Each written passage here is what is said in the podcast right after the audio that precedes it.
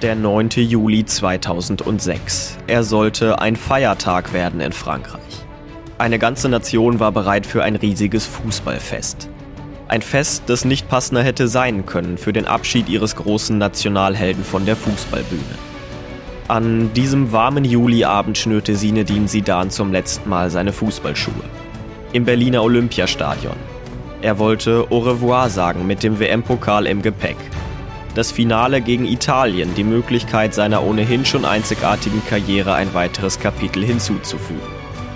Und es wurde ein weiteres Kapitel.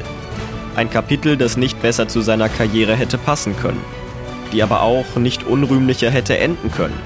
Sinedin Sidan, Sisu, die weiße Katze. Viel Genie, manchmal aber auch Wahnsinn, aber vor allem einer der besten seines Fachs. Hört ihr jetzt bei den 100 Fußballlegenden auf meinsportpodcast.de. Ich bin Moritz Knorr und ich wünsche euch viel Spaß.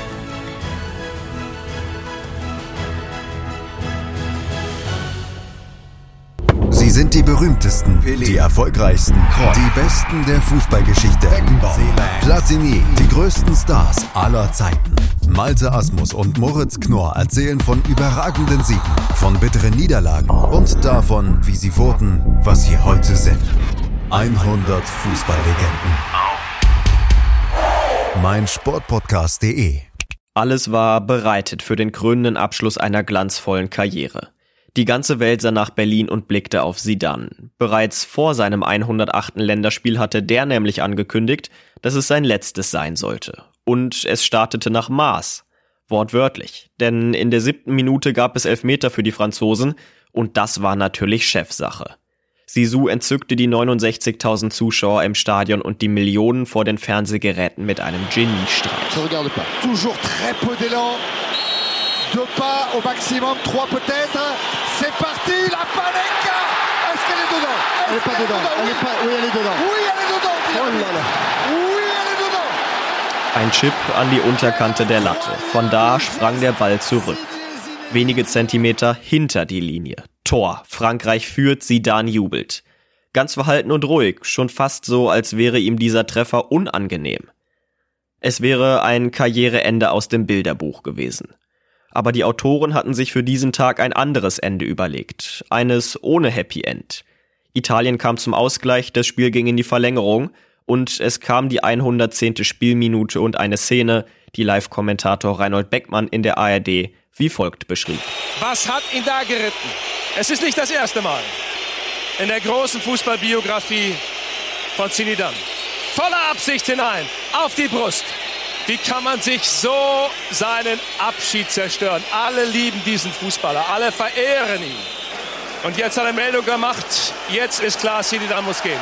Ein Kopfstoß gegen Marco Materazzi. Der hatte vorher mehrfach Sidans Mutter und seine Schwester beleidigt. Rote Karte, Platzverweis, Italien gewann im Elfmeterschießen. Nix wurde es mit Sidans zweitem WM-Titel, aber es war ein Spiel, das beide Seiten dieses Weltstars perfekt beleuchtete. Der Bad Boy zum guten Zweck. Bereuen kann ich diese Geste nicht. Damit würde ich nämlich eingestehen, dass es richtig war, was er gesagt hat. Das kann ich nicht.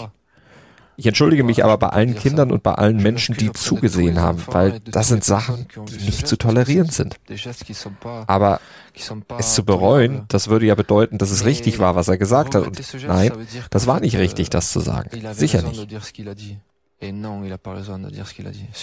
Das war Sidan einige Tage nach dem Finale im Interview mit Canal Plus. Und wir sehen auf der einen Seite dieses bedachte, beinahe schüchterne Genie, das die Familie über alles stellt, auf der anderen Seite aber auch den Hitzkopf, der er während seiner kompletten Karriere war und was er auch nie ablegen konnte. Zwei Eigenschaften, die Sidan während seines kompletten Fußballerdaseins begleiteten und die auch anderen schon früh auffielen. Bereits beim AS Cannes, seinem ersten großen Förderverein. Mit 14 Jahren schaffte er dort den Sprung in das Fußballinternat und auch dort kamen diese zwei Extreme zum Vorschein. Zum einen sein fußballerisches Talent, das ihm eine große Förderung seitens des Vereins einbrachte, zum anderen aber auch seine unbeherrschte Art.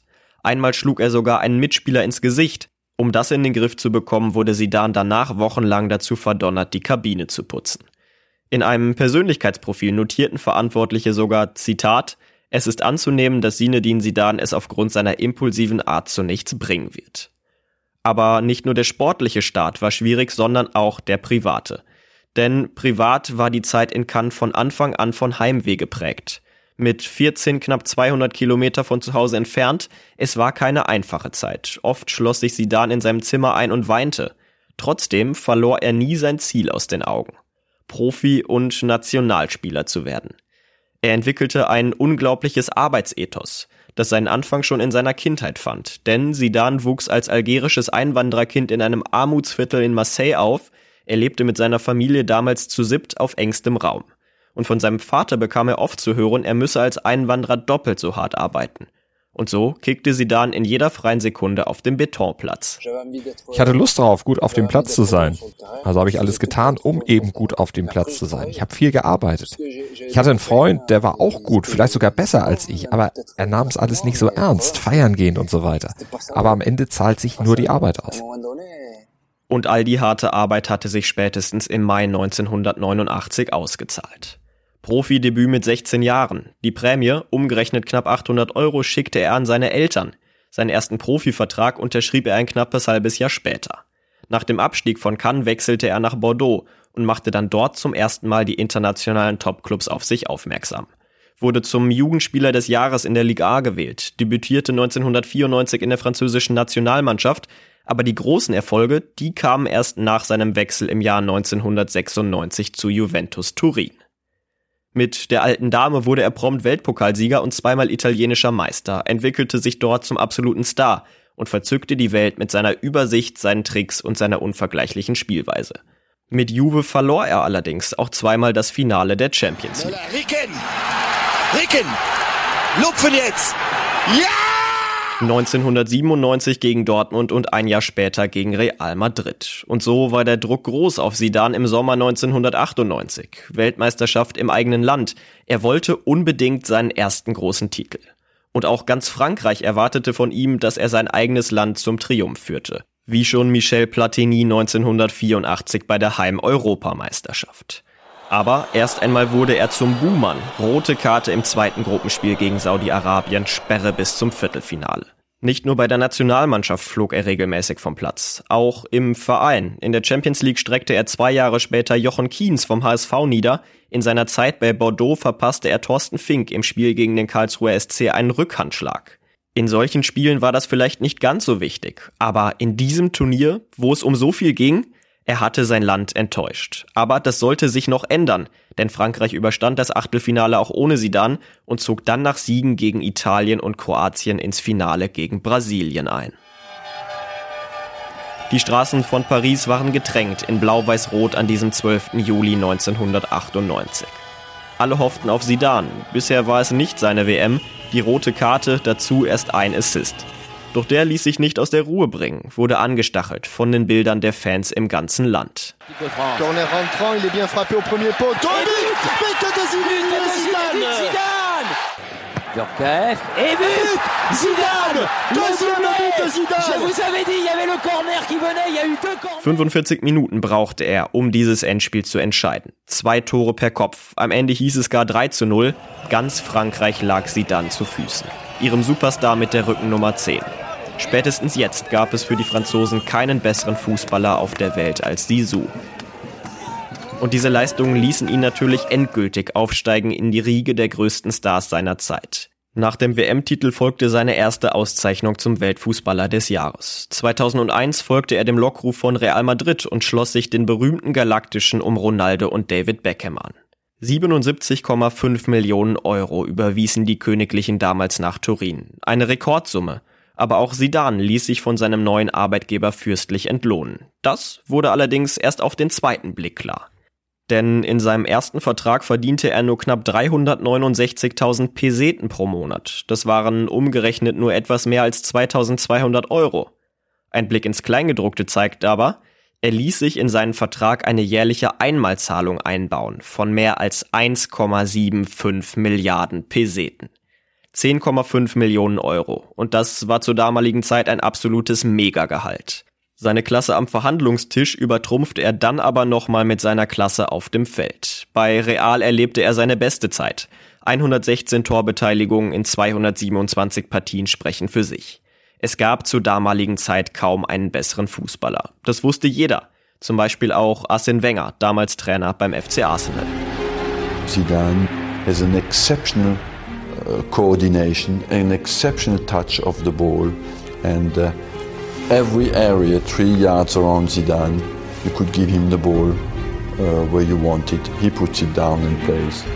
Oder auch der große R9, damals Mitspieler von Zidane in Madrid. Diese Technik haben nur wenige Spieler. Er schaut nicht, sieht aber alles. Und das beeindruckt mich am meisten. Ein Kapitel war in Sidans Karriere allerdings noch nicht abgeschlossen. Den größten Titel mit der Nationalmannschaft hatte er schon gewonnen. Der größte Titel auf Clubebene fehlte ihm noch. Schon zweimal war er mit Juventus im Finale der Champions League gescheitert. Aber wenn nicht mit den Galaktischen, mit wem dann? Und er zog tatsächlich erneut ins Endspiel ein, gegen Bayern 04 Leverkusen. Und da machte sie dann Sachen, die ein Sidan halt eben macht. Eine Bogenlampe von der linken Seite senkte sich auf Höhe der Strafraumkante hinunter. Sidan setzte an, nahm den Ball mit dem linken Fuß per Volley.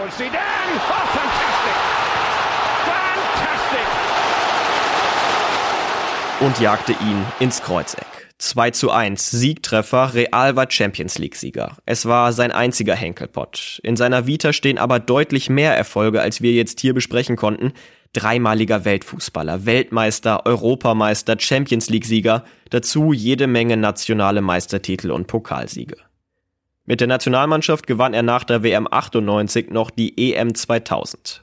2002 und 2004 enttäuschte die Equipe Tricolore aber, sie dann trat zurück ließ sich dann aber zur WM 2006 noch einmal überreden. Das Ende ist bekannt. Die rote Karte von Berlin war die zwölfte und letzte seiner Karriere. Einer Karriere, zu der Platzverweise allerdings genauso dazu gehörten wie der Eiffelturm zu Paris. Die dadurch einzigartig und zu einer echten Weltkarriere wurde. Die später in seiner Tätigkeit als Trainer fortgeführt wurde. Aber hier soll es ja jetzt erstmal nur um Sidan als Spieler gehen und wer weiß, vielleicht hören wir uns dann ja irgendwann noch einmal wieder mit Sinedin Sidan bei den 100 Fußballlegenden hier auf meinsportpodcast.de. Das war sie also schon wieder, die nächste unserer 100 Fußballlegenden hier auf meinsportpodcast.de. Wenn ihr, liebe Hörerinnen und Hörer, auch in den nächsten Wochen nichts mehr verpassen wollt von den besten SpielerInnen, TrainerInnen, FunktionärInnen und allen Akteuren und Akteurinnen, die irgendwie mit dem runden Leder zu tun hatten, dann abonniert doch jetzt diesen Podcast im Podcatcher eurer Wahl und verpasst dann in Zukunft nichts mehr, wenn es dann an jedem Sonntag heißt. Hier gibt's die Erinnerung zu den 100 Fußballlegenden. In der nächsten Woche geht's dann weiter. Macht's gut, bis dann. Ciao.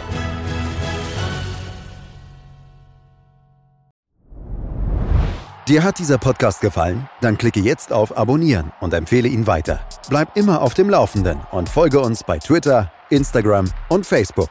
Mehr Podcasts aus der weiten Welt des Sports findest du auf meinsportpodcast.de.